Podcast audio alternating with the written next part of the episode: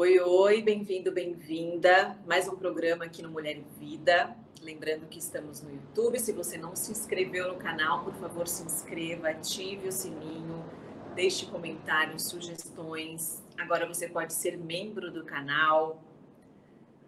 Por favor, sua participação é muito importante.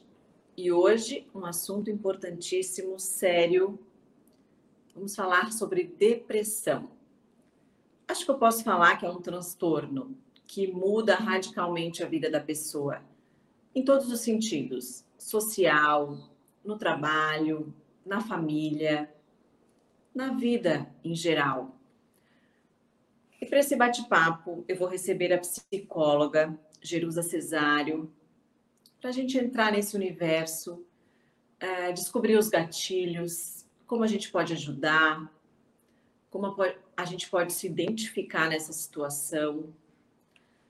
Vamos falar desse momento difícil de pandemia, que com certeza aumentou tudo isso. Ela já está aqui, Jerusa. Muito obrigada. Oi, Juliana, muito prazer estar aqui com vocês.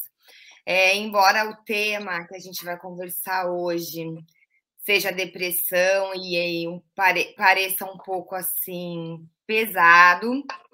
É, eu adoro falar sobre saúde mental, e porque eu acho que conversando a gente pode realmente assim dar novas possibilidades para um assunto que às vezes é tão pesado, mas que pode também ficar leve. Exato. Para a gente começar, eu queria exatamente a definição da depressão, porque a gente confunde muito, e é uma palavra que a gente usa muito para tudo, né? Por exemplo, eu só olhar aqui nessa janela, nesse mês todo chuvoso, já me dá uma depressão. a gente usa para tudo, né? Ah, hoje eu tô deprê e tal, confunde com tristeza. Então eu queria definir a palavra depressão. Olha, Juliana, eu a gente é constituído na vida através da linguagem. Então, assim, através do que a gente fala, do que a gente, do que a gente pensa, a gente vai criando conceitos e significados. Então, a palavra depressão, ela tem diversos significados e para cada pessoa ela funciona de uma forma. A doença depressão, o transtorno depressão, ele se apresenta nas pessoas de uma forma diferente dessa que a gente está falando assim do cotidiano, dessa forma é, que a gente fala assim para um momento de tristeza. Na uhum. verdade, a tristeza ela é uma coisa que a gente passa, é um sentimento que tem na nossa vida diariamente. Aconteceu alguma coisa que a gente não estava, não gostou, alguma frustração, algo que não deu certo, a gente se sente, se sente triste e logo depois a gente lança a mão de outros recursos e a tristeza passa. Uhum. Quando a gente fala de depressão, a gente já está falando de uma coisa que é muito mais profunda do que isso. Então, a depressão que você está falando é uma depressão que a gente é, fala no dia a dia para as pequenas coisas, que na verdade a gente pode até dizer que é meio que uma tristeza, um desânimo. É, a depressão, é, doença, que é uma doença, ela tem vários fatores. É, hoje em dia, a gente já sabe que pode ter fatores biológicos, é, que estão ligados aos neurotransmissores, à produção de substâncias químicas, e também a gente sabe que tem outros fatores culturais e emocionais. Então, a depressão, ela não tem uma causa específica, a doença a depressão.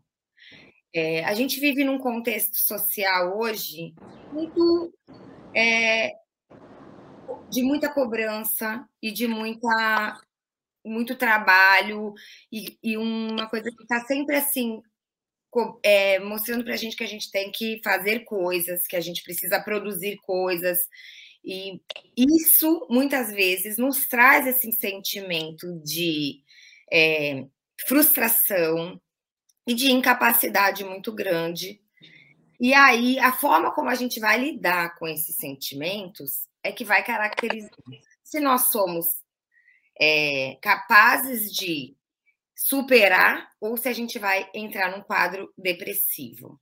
Uhum. Então, quer dizer, todas as pessoas podem apresentar um quadro depressivo? Sim, podem. A gente sabe como que isso vai desencadear? Não, não sabemos. Mas o que a gente sabe é que as formas como a gente lida com a nossa vida e com as dificuldades da nossa vida, elas vão ser muito é, cruciais para que a gente cuide da nossa saúde mental. Se a gente vê que passa, porque como você falou, né, situações difíceis, desagradáveis que a gente não quer que aconteça, acontecem, porque nada acontece do jeito que a gente sonha, né? Mas se a gente consegue levar a vida, tocar, viver socialmente, uh, a gente percebe que passou, que foi só um momento e vida que segue. Mas tem aquelas pessoas que aí estão na cama, que não conseguem, o outro dia de no novamente na cama e novamente, novamente não conseguem ver luz no fim do túnel, né? Exatamente. A depressão, é, quando a gente está numa depressão mais severa, que a gente fala, é uma, uma quando ela se caracteriza por uma um quadro depressivo, ele é muito caracterizado pela sentimentos de vazio, de muita falta de prazer. Na verdade, a vida do depre... quando a pessoa está depressiva, ela não consegue sentir prazer nas coisas que ela, que ela faz, ela não consegue sentir prazer em estar com as pessoas, ela não consegue sentir é, desejo em fazer as coisas que antes, às vezes, ela, ela já poderia ter sentido.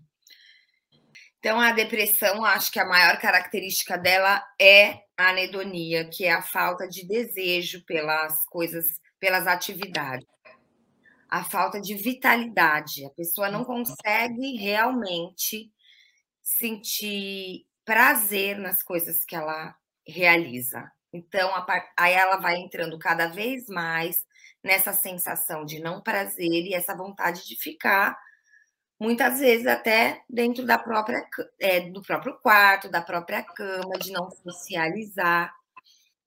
E aí a gente pode começar a pensar que esse quadro precisa ser cuidado de uma maneira mais olhado de uma outra forma. Sim, mas a pessoa que está ali na, nesse quadro, no quarto, por exemplo, ela não tem nem a capacidade de pensar, estou mal, vou procurar um, uma ajuda. Mas quem faz parte da família, quem está vendo ou um colega no trabalho, ou a mãe, ou o pai, ou o filho. Eu queria abordar muitos adolescentes aqui nesse tema, porque foram muito atingidos, né? Com a pandemia, com essa situação que a gente está passando ainda. Muitos nem querem voltar para a escola, né? Isso já é um sinal. Aí eu queria saber como a gente ajuda, como a gente pode fazer alguma coisa por essas pessoas que a gente ama tanto? Olha, eu, eu acredito muito que a forma da gente ajudar todos os quadros de saúde mental, em primeiro lugar, é a gente conhecer um pouco para, para que a gente não tenha é, julgamentos. Uhum. Porque nós precisamos, assim, acolher a doença mental, é, a gente precisa respeitar é, o sentimento das pessoas, do outro, e tratar essa, essa situação com bastante acolhimento e muita conversa e muita escuta. Então, é, como é que a gente pode ajudar né, um filho, ou um parente, ou alguém dentro da nossa casa, um familiar? Eu acho que primeira coisa é conversando muito, ouvindo e acolhendo mesmo. A pessoa precisa de acolhimento. E não impor, porque muitas vezes a gente acha que o que a gente sente, o outro tá, também vai sentir, e que aquilo é igual para todo mundo. Ou, ou menospreza, dizendo, ah, você está com preguiça, ou você é uma pessoa tá sem vontade, como assim? Levanta daí. E a gente acaba fazendo, sem perceber, um julgamento sobre o sentimento do outro. E aí a pessoa se sente, às vezes, até envergonhada ou diminuída. E aí isso contribui para que ela fique num estado pior ainda. Então, eu acredito que quando a gente percebe que tem alguém na nossa família que precisa de ajuda, a gente precisa ir de coração aberto para realmente tentar ajudar. Acho que conhecer, conversar, pensar sobre isso é um caminho muito importante. Uhum. E depois, é claro, é tentar proporcionar que a pessoa procure ajuda, ajuda profissional, de um, um médico psiquiatra e também, é, fundamentalmente, psicoterapia, porque hoje em dia a gente vê muito que a saúde mental, é, principalmente a depressão, ela. Porque, como ela tem vários níveis, às vezes a pessoa já acha que é, um remédio vai resolver. E o remédio pode ser muito importante, sim, no tratamento da depressão, mas não é um milagre. O que está na base da depressão é as nossas vivências. São as nossas vivências, são a forma como a gente significou a, as vivências que a gente teve, a nossa infância, a nossa vida, e como a gente dá significado para as nossas dificuldades, porque a gente tem de dificuldade na vida. Então, eu acho que muito importante é o tratamento psicoterápico. Eu gosto muito do tratamento em grupo, acho que a troca numa terapia de grupo para os transtornos mentais é muito importante, porque quando a gente conversa, quando a gente vê outras pessoas, se reconhece no outro, é, acaba que a gente vai ressignificando aquilo de uma maneira muito interessante. Saber que não está sozinho, né? Que não está sozinho, que o que você tem não é algo é, que vai te levar para o fundo do poço sem saída. Há saída. Uhum, uhum. Há uma saída, sim. A gente precisa iluminar e a gente precisa, sim, caminhar de mão dada. Eu sempre penso assim, a gente é importante que a gente caminhe de mãos dadas com as pessoas que estão precisando de ajuda. E aí eu queria falar também, uh, depois dos gatilhos que a gente tem, assim, mas da importância do exercício, da alimentação, do estar na rua, né, da luz, então, eu acho que a, a gente pode falar em promoção de saúde, né? Assim, quando a gente, antes da gente pensar na, num quadro depressivo em si, a gente pode pensar como a gente cuidar da nossa saúde mental e física, para que a gente tente evitar, né, de que as doenças mentais se instaurem, né, na gente. Que a gente chegue a esse grau de sofrimento, né? E então eu acho que cuidar da alimentação, fazer exercício físico é fundamental, que porque a gente vai acabar de alguma maneira tendo sensações de prazer e como assim a própria medicina, né, já tem comprovado que a gente tem liberação de hormônios que fazem a gente se sentir bem no exercício. Uhum. Então, tudo isso contribui muito à nossa qualidade de vida. Então, para que a gente também cuide para não desenvolver esses transtornos, mas não é uma condição que vai garantir. É importante que a gente saiba disso, assim, a gente precisa cuidar da nossa saúde física e mental, mas não é uma garantia, porque a gente não tem dentro das doenças mentais, um estudo que garanta, não é uma coisa tão ainda como um vírus, né, que pega a gente, a gente toma um remédio e acabou.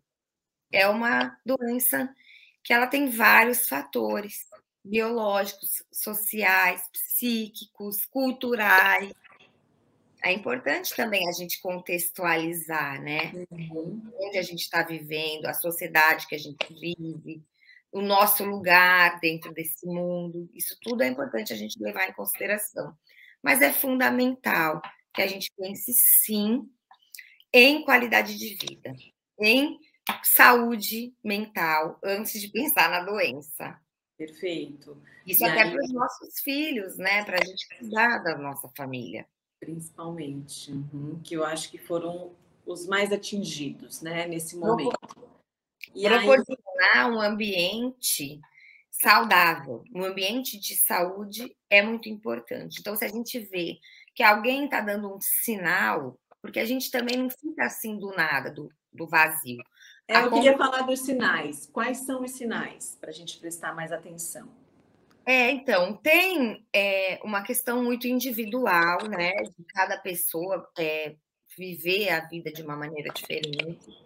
Mas, assim, tem ensinar é, de passar pelas dificuldades da vida, né? Então, às vezes, quando a gente passa por uma perda muito grande, quando a gente passa por alguma situação muito traumática, ou quando a criança vem da escola se, contando alguma coisa, é importante que a gente escute as pessoas com bastante atenção.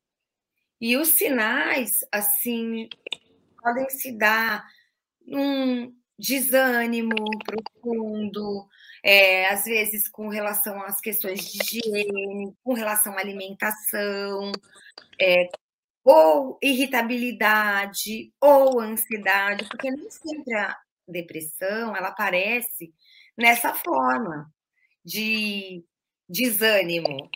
Às vezes ela pode aparecer numa forma também muito ansiosa, muito irritada, de irritabilidade.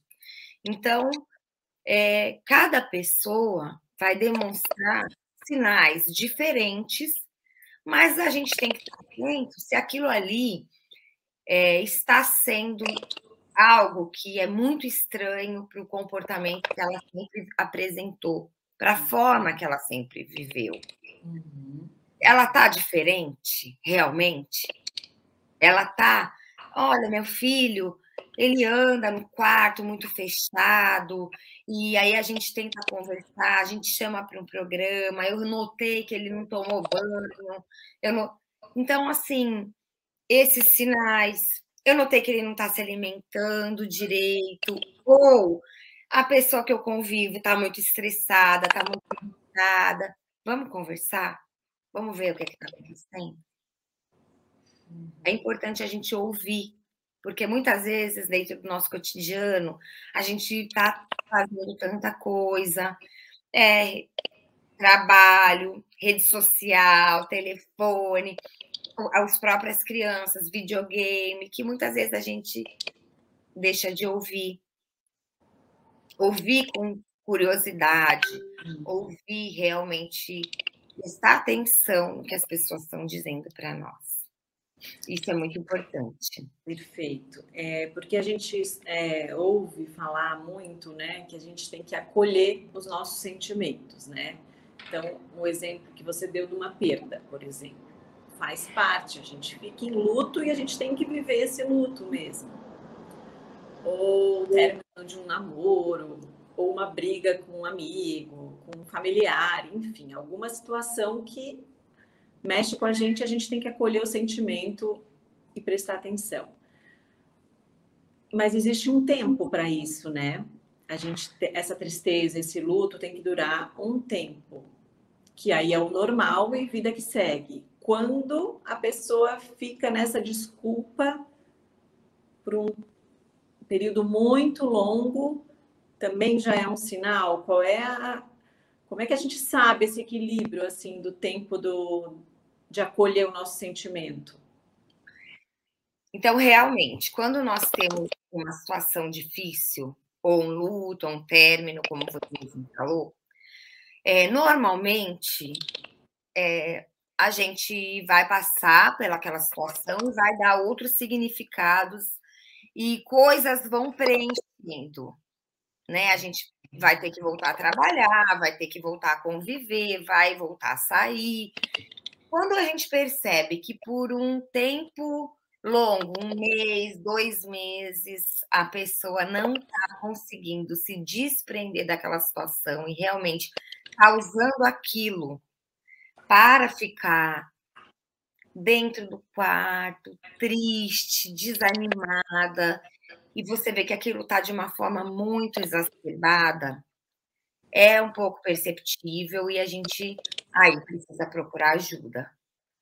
É importante que a gente assim procure ajuda o quanto antes, porque os quadros depressivos, quanto mais cedo a gente trata, menos eles vão tomar uma proporção gigante. Menos a pessoa vai afundar, como se a gente estivesse assim, deprimindo, é como se fosse é, caindo, né? E se a gente esperar cair lá para o fundo do poço, é mais difícil de levantar. Então, se a gente percebe que a gente está caindo, ou que alguém do seu lado está caindo, é melhor entregar logo uma corda para a pessoa se sustentar e ir tentando ajudar a pessoa a sair, iluminar esse caminho que está obscuro. Mas esse é cuidado que eu acho que quanto antes a gente prestar atenção e cuidar, é bem melhor o prognóstico. Perfeito. E aí, um outro ponto que eu queria, até com os adolescentes e adultos também, mas a questão da rede social, né? Dessa coisa de, da comparação. A vida do outro é sempre melhor, a grama muito mais verde, está sempre feliz e eu aqui dentro de casa. Ah, já é um gatilho, mas é também muito difícil tirar isso do adolescente, porque está na palma da mão, né? E qualquer hora do dia, aí ele vai, é como se ele fosse se alimentando da depressão, né? Do que prejudica. Como é que a gente lida com isso, assim, a questão das redes sociais? Olha, Juliana, realmente a gente vive um momento é, que a gente recebe muita informação, né? E essa informação, às vezes, é totalmente é, fake, né? Assim, uma vida fake. É, não à toa que muita gente que trabalha com isso é, pode apresentar quadros depressivos, em função de até querer demonstrar, às vezes, uma, uma situação que não é real que ela está vivendo. Ela vive uma situação até de um sofrimento, porque ela vai precisar mostrar sempre que está bem, nem sempre a gente está bem. Mas eu acho que para os adolescentes é importante a gente ter esse esclarecimento, assim. É, isso está aí, faz parte da nossa cultura. Mas é importante a gente é, ter crítica sobre isso, né? Então a gente conversar e dizer, ter consciência de que nem sempre aquilo que a gente vê é aquilo que a pessoa é aquilo é um recorte sobre a vida dela, um momento da vida dela, é uma fotografia, é um vídeo. Não diz sobre tudo. Uhum. Então, mas a gente só pode, eu acho, questionar. Assim, não tem como a gente dizer nunca mais você vai ver, nunca mais você vai entrar. Mas é importante que a gente vá desde cedo conversando com as crianças e contextualizando. É, na verdade, é importante a gente dar sentido ao contexto que a gente vive. Porque assim, quando a gente vai dando sentido ao contexto, a gente vai podendo dar sentido à vida e criar, como eu tinha dito antes, conceitos, linguagem, pensamentos. A gente constrói desde criança os nossos pensamentos através daquilo que a gente fala e daquilo que a gente escuta. Aí vão a gente vai criando ideias, conceitos sobre as coisas. Isso é muito importante. Então, eu acho que a melhor forma da gente lidar com as redes sociais não é deixar de consumir elas, porque eu acho que a gente está nesse mundo. E, mas eu acho que a gente dá sentido a elas, a gente consumir de maneira consciente, saber que aquilo não é uma verdade única e que nada é uma verdade única. Ó a gente pode olhar para as coisas de diversas maneiras. E dá para um pai e uma mãe ser mais radical quando vê que é isso que está afetando, porque às vezes a gente sabe, né, o que que ou carregar, tirar pela mão no quarto e levar para dar uma caminhada no sol, assim, a gente tem que fazer isso, tanto com um amigo, com um colega, a gente tem que agir literalmente, porque a pessoa não tem vontade de nada. Então, se for convidar, ela vai dizer não. E aí, Sim. o que, que a gente tem que fazer de fato? Juliana, é, eu prefiro pensar caso a caso. Assim, é muito difícil generalizar, porque cada né, família, cada contexto, se a gente começar também a dizer você tem que fazer isso, você tem que fazer aquilo, é assim que você vai agir, acaba que a gente pode cair nessa armadilha de, de colocar mais pressão, às vezes, sobre uma situação que já está difícil. E a gente pode acabar causando mais frustração, onde, na verdade, a pessoa está precisando mesmo, ou a família, de outra coisa, de uma escuta, de um acolhimento. Então, eu acho importante a gente pensar caso a caso. Mas, obviamente, que a gente precisa ajudar, a gente precisa tomar uma providência para que aquela situação não vá cada vez pior, a ponto de chegar numa situação que a gente sabe que pode ser muito grave e levar até às vezes a uma morte, alguma coisa assim. Então, é, é porque a depressão é uma doença e é séria. Não, então, não é que a gente está aqui pensando, ó, oh, vamos desmerecer. Não, a gente é uma doença séria, mas a gente precisa ver caso a caso que forma a gente vai ajudar, de que maneira. Então, realmente, eu acho que, como você falou, às vezes a gente não vai conseguir forçar alguém a fazer exercício, por exemplo, quando ela está num quadro deprimido muito grave. Mas a gente pode primeiro tratar a medicação, a gente pode tratar algum tipo de conversa, a gente pode, aos poucos, ir organizando para que a gente vá conseguindo caminhar. O caminho é de cada um, o tempo também é muito individual. Por isso que eu falei, não adianta a gente pensar em generalizar. Acho que é mais importante a gente pensar individualmente, mas procurar sempre ajuda profissional. E aí, um psicólogo, já de início, é, quem a gente tem que procurar? E sempre o tratamento é multidisciplinar, né? A gente na saúde mental, como é uma doença, ainda que é multifatorial e ainda muito pouco conhecida plenamente, né? A gente não tem clareza de onde é que vem, como que se instaura. Então a gente precisa é, um acompanhamento psicológico, sim, buscar um profissional da psicologia, um psicólogo, muitas vezes um psiquiatra, que muitas vezes pode entrar com uma medicação ou não, aí você é critério do psiquiatra. Uhum.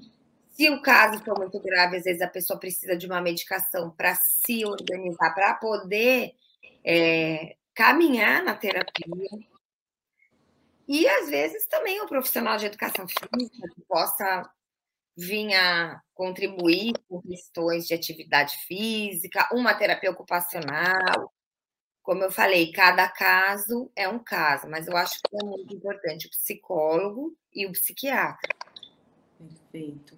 Existe uma faixa etária assim mais vulnerável ou é uma doença que atinge qualquer pessoa, não importa Hoje em dia, né, a depressão é uma doença muito ampla, é, que está atingindo uma população muito grande, não tem muito a etária, assim, ninguém está muito livre em função do contexto social, em função desse momento que a gente está vivendo. É, mulheres entre 30 e 55 anos. Assim, tem estudos que dizem que são que tem mais propensão a desenvolver depressão, mas é assim a título de estudo mesmo. Assim, na prática a gente vê que homens também, e hoje em dia a gente tem visto muitos jovens, né, adolescentes e crianças também que apresentam esses quadros, eu acho que muito em função do contexto social que a gente está vivendo. E essa faixa etária aí que você falou, né, dos 30, uh, é a faixa etária da cobrança, né, que vem de todos os lados. Já casou, já teve filho? tem a casa própria, tem trabalho, é, tem que dar conta de tudo. É, a mulher, né, realmente, nosso lugar feminino, né, é, é um lugar muito cobrado, né, na sociedade, embora a gente tenha, esteja lutando para mudar, né, essa realidade, ainda assim, isso já vem, né, enraizado, parece, dentro da gente. E há mesmo essa cobrança, eu acho que há questões hormonais também, é, e o, o, momento de vida, né, no sentido de que a idade adulta é uma hora que a gente está cuidando do filho, a gente está cuidando da mãe, a gente está cuidando da nossa vida afetiva, a gente cuida, né, são muitas cobranças realmente e muitas atividades que às vezes a gente, quando vê, não se deparou, não se cuidou. Quando vê, não uhum. se cuidou, não tomou aqueles cuidados que a gente estava falando, né? De prevenção, de cuidar da sua saúde física e mental. Então, acho que o estilo de vida vai contar muito também. Uhum. E olha, a gente tem falado tanto aqui no Mulher e Vida dessa, dessa questão, né, do parar. E tem meditação, tem o exercício, a própria alimentação, o autocuidado, né, é tão importante, principalmente para essa doença tão maluca aí. E aí, para a gente encerrar, Jerusa, eu queria que a gente falasse assim alguns pontos uh, que a gente possa ajudar quem está vendo a gente, quem lembrou de alguém com algum desses sintomas, nessa característica. O que, que a gente, o que, que você poderia falar para essas pessoas?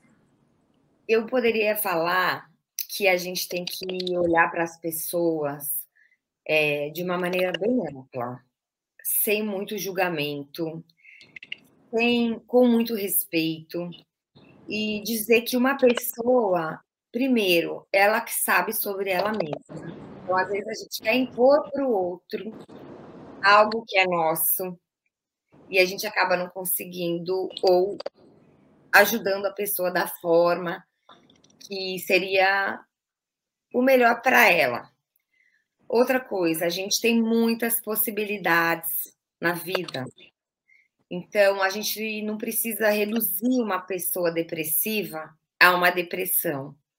A pessoa, às vezes, ela tem uma depressão, mas ela não é só isso. Ela é um monte de outras possibilidades. Porque a gente tem essa tendência, às vezes, de pegar um problema e construir uma história, uma narrativa em cima desse problema. Então, eu acho que a gente é, nós, seres humanos, a gente é constituído, você hoje, desculpa. Nós somos é, multi-historiados, a gente, assim, tem muitas histórias para contar e para vivenciar. Então, eu acho que a doença, a depressão, ela é um capítulo da história de uma pessoa que tem essa doença ou que vai desenvolver essa doença, mas ela não é a vida dessa pessoa. Então, porque quando a gente olha para uma doença e não vê outras possibilidades, a gente fecha é, o caminho. E eu gosto de pensar que o caminho ele é aberto e cheio de vias para a gente olhar. Então, eu gostaria de deixar esse recado assim. Vamos ouvir as histórias das pessoas, porque ninguém é uma história só. E vamos também desestigmatizar as doenças mentais. Todo mundo está sujeito, todo mundo passa por dificuldades, frustrações. É, eu acho que de louco todo mundo tem um pouco. Então, acho que a gente precisa respeitar e não ter esse julgamento e preconceito a doença mental ela vem muito carregada de um preconceito, que muitas vezes impede as pessoas de buscar ajuda, impede as pessoas de se tratar, impede as pessoas de ter uma vida melhor e de não deixar que o negócio chegue ao fundo do poço, às vezes, por falta de cuidado ou por preconceito. Exato. Perfeito. Queria te agradecer muito, que a gente consiga, né, ter uma vida mais leve, equilibrada, nesse autocuidado, que a gente possa ouvir, tão importante isso, né, que você falou, que às vezes é uma coisa tão pequenininha, mas que já faz uma diferença, né? Às vezes a pessoa é. precisa só desabafar, só ser ouvida. Isso é, é muito importante. Eu acho que o mais importante é a gente estar atento e respeitar, porque esse julgamento que a gente faz sobre as coisas, ele limita muito as nossas possibilidades de cuidado, de autocuidado e de cuidado com os nossos filhos, com as pessoas que a gente ama. É muito importante. É muito importante o antes. Ok. Vamos prestar atenção. Mais uma vez, muito obrigada, Jerusa. Obrigada, obrigada a você pela oportunidade de falar um pouquinho sobre isso e a gente pensar sobre isso e conhecer. Muito bom. Obrigada. Nada, imagina. Até. Tchau.